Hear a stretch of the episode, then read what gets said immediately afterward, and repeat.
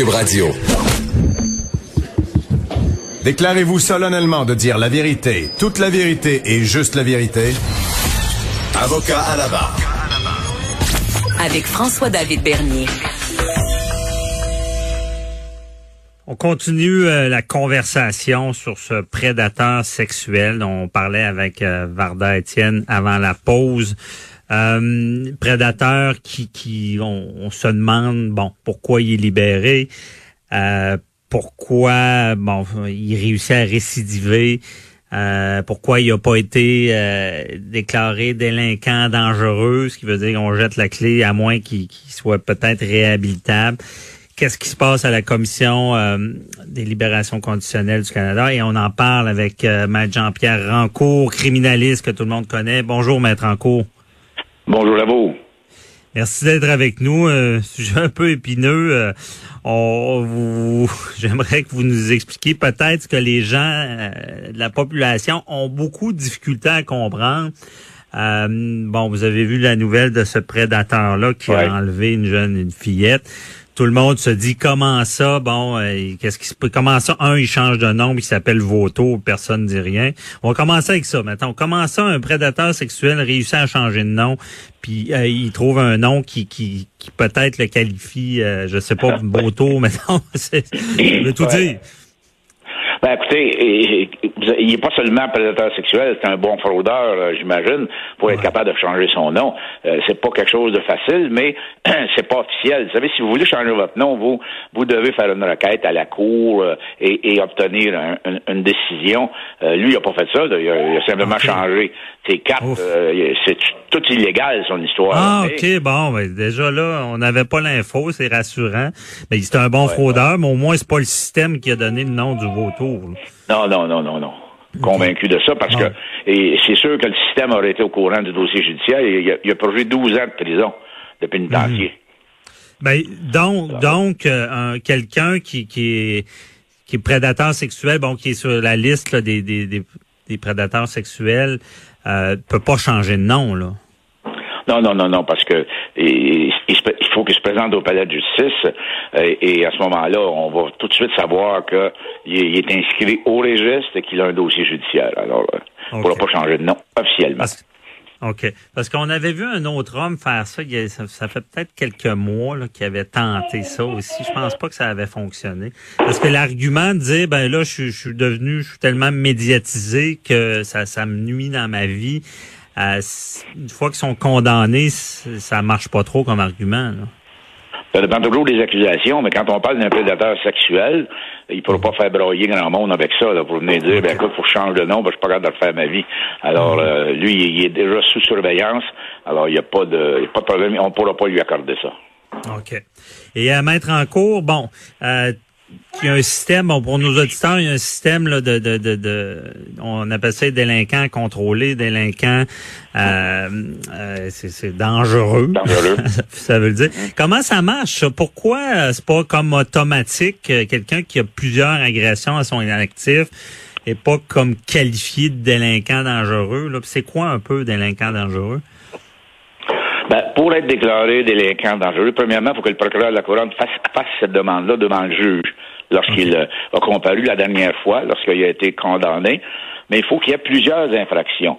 Et euh, là, moi, je suis pas au courant assez du dossier pour vous dire, si par exemple, il a, il a, écopé 12 ans de pénitencier pour deux, trois infractions, mais dans le même contexte, alors ça y fait un antécédent judiciaire. Alors, ça y en prend au moins deux pour que la couronne puisse faire cette demande-là de délinquants dangereux. Alors, pas mal il, n'avait huit, huit agressions sexuelles.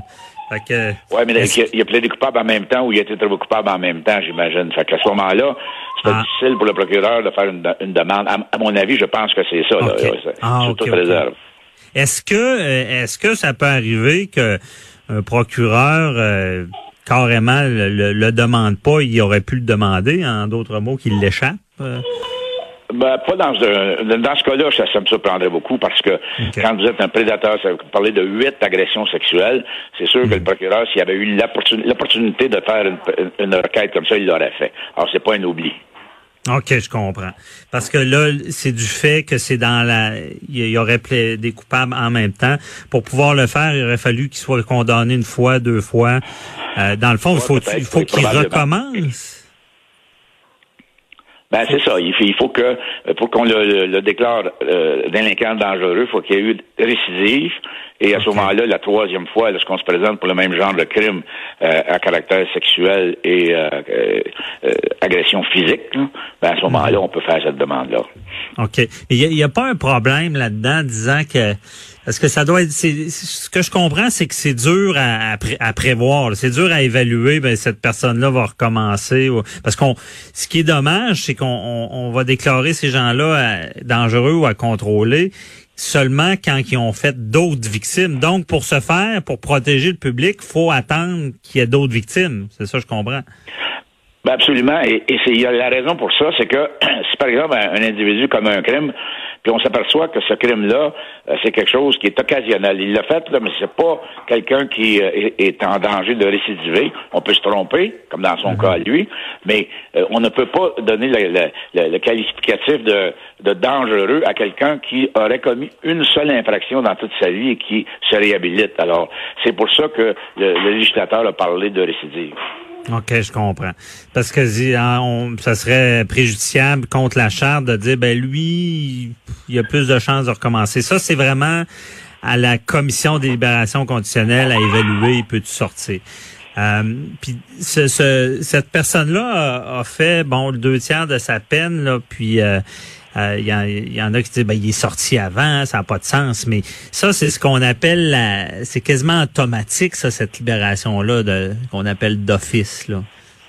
Oui, absolument. Quand un, individu ne réussit pas à avoir de, libération conditionnelle, par exemple, au, tiers, ben, il va faire son deux tiers. À un moment donné, la, commission est pratiquement obligée de le laisser aller pour finir sa sentence à l'extérieur.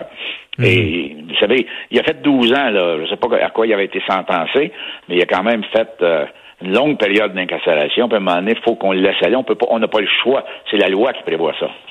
Oui, mais c'est important de, comprendre ça euh, parce que tout le monde se dit ben il devrait rester euh, en dedans, mais euh, c'est c'est c'est dans le principe de réhabilitation. Expliquez-nous ça. Pourquoi c'est vraiment la loi qui oblige ça? Puis dans quelles circonstances exceptionnelles, ce que je comprends, quelqu'un va va purger la totalité de sa peine Oui, c'est très rare parce que on se dit il va sortir de toute façon. Euh, par exemple, s'il y a eu 15 ans de pénitencier, puis on le garde incarcéré 15 ans, euh, il va sortir parce qu'on n'a plus le choix. la, sentence est finie. Et ça, c'est une mhm. bombe à retardement. Euh, il n'aura pas été amené dans une maison de transition, par exemple, pour essayer, même si c'est difficile et qu'on ne croit pas, essayer de le réhabiliter, de le ramener en société pour pas qu'il soit une bombe. on, on, mhm. le laisse aller au bout de 15 ans, puis bonsoir là, il n'y a plus de conditions, il n'y a plus de surveillance, et il est récidive immédiatement. Donc, c'est pour ça qu'il faut essayer de le ramener en société, mais dans son cas, on voit bien que... Alors, la seule solution maintenant, c'est de le faire déclarer dangereux et de le garder incarcéré. Là, on peut le garder incarcéré le restant de ses jours. OK.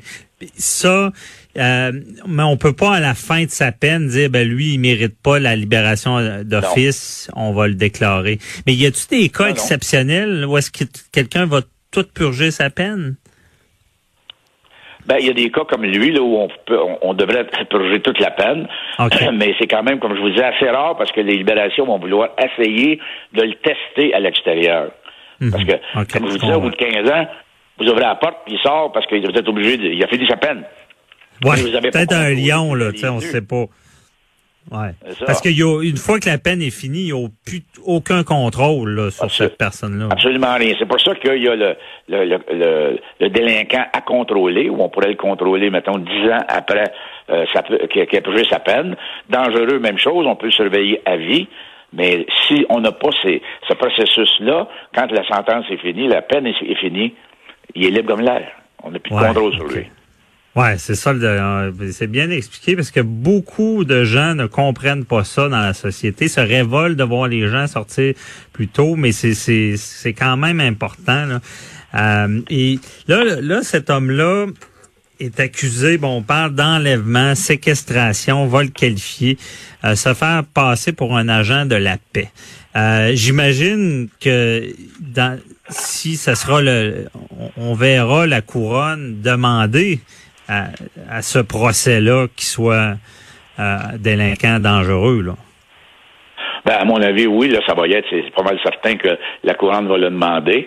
Et euh, mais vous savez, on a mis les chefs d'accusation, mais le plus le plus grave, c'est l'enlèvement, séquestration d'une jeune fille, je pense qu'elle a 16 ans, et qui est connexe à, et on voit bien l'intention qu'il y avait, c'était de récidiver agression sexuelle. Alors là, ça, c'est l'accusation principale euh, qui peut aller jusqu'à l'emprisonnement à vie. Alors ah euh, les autres accusations de s'être poussé de la police, ça va être concurrent. C'est pas ça qui va être le plus important pour le juge. OK, je comprends. C'est vraiment laquelle, effectivement, séquestration. Puis même, vu que c'est une tentative échouée, est-ce que c'est aussi grave? Euh, que s'il l'avait vraiment séquestré et agressé, ou on va dire, ben là, a réussi à sauver, puis euh, il, y aura, il va avoir moins de prison dans, de, ben, compte tenu de ses antécédents, et on voit que ses intentions étaient, on comprend que est, est extrêmement dangereux, qu'il n'est pas réhabilitable. À ce moment-là, on va faire la demande, ça c'est évident, parce que le crime d'enlèvement et séquestration, c'est une violence physique qui euh, fait en sorte qu'on peut demander euh, de faire déclarer des délinquants euh, dangereux. Mm-hmm. OK. Et dans tout ça, j'imagine, il y a des circonstances. Parce que on, on est-tu dans un cas qui, je veux pas aller trop technique, mais tu sais, des fois on entend ça, euh, on, puis c'est c'est pas théoriquement légal de dire ben ce gars-là, il a une tendance, il a agressé d'autres jeunes femmes, donc euh, il l'aurait agressé. Tu sais, de, de, dire bon des faits similaires ou qu'il y a une ah, tendance à faire ça. On va on va aller là. là. Ah ben oui, c'est sûr que le procureur va dire, écoute, euh, il enlève une jeune fille de 16 ans, il y a, il a huit agressions sexuelles dans son passé sur des, des mineurs, par exemple. ou des, jeunes filles.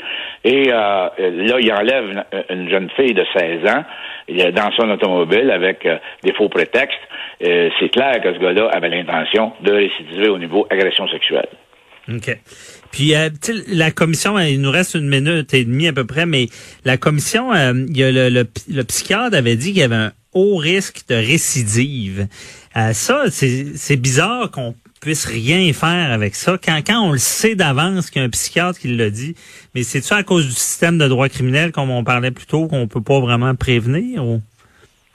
Ben, c'est ça. Puis, comme je vous disais, euh, on peut euh, on peut pas être gardé incarcéré jusqu'à la fin de sa sentence parce qu'il va devenir un, lion en cage qui sort et qui est extrêmement dangereux. Alors, on essaie de mitiger. On va faire le plus possible de temps on se garde une couple d'années pour essayer de voir si on peut le ramener un peu dans la société sans qu'il soit un danger euh, éminent pour euh, les enfants et les jeunes filles.